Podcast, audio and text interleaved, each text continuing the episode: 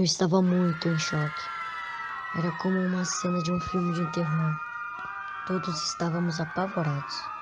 Havia uma mulher zumbi. Moça. Não sei. Na porta. Eu estou real em desespero. Pera. O quê? Como assim? Essa mulher me lembra alguém. Parece a minha.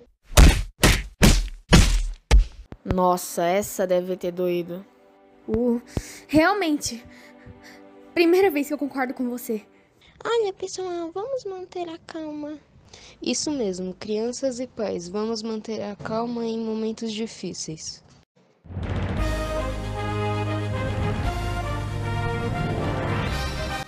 Olha, desculpa atrapalhar o momento meditação, mas a TV ao vivo acabou de avisar que não foi só esse zumbi que apareceu aqui não.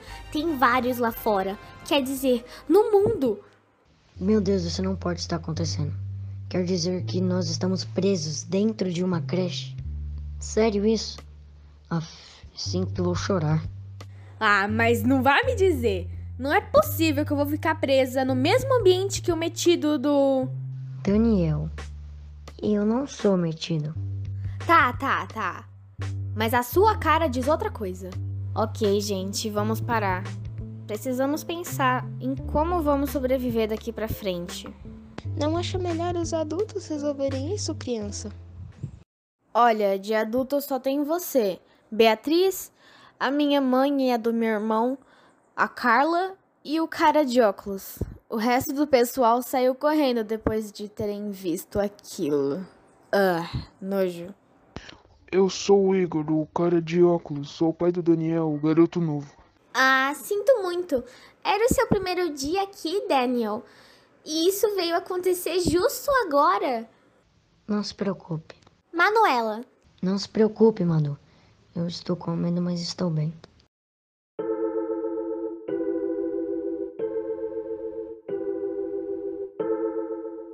Bom, nós crianças passamos o resto do dia conversando.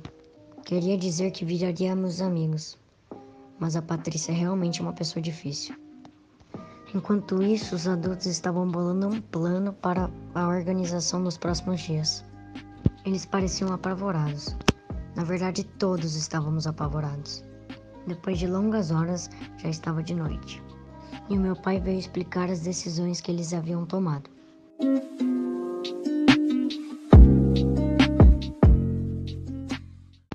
Crianças, vai ser o seguinte: precisamos dividir as tarefas e o que faremos durante os dias para deixar esse lugar seguro.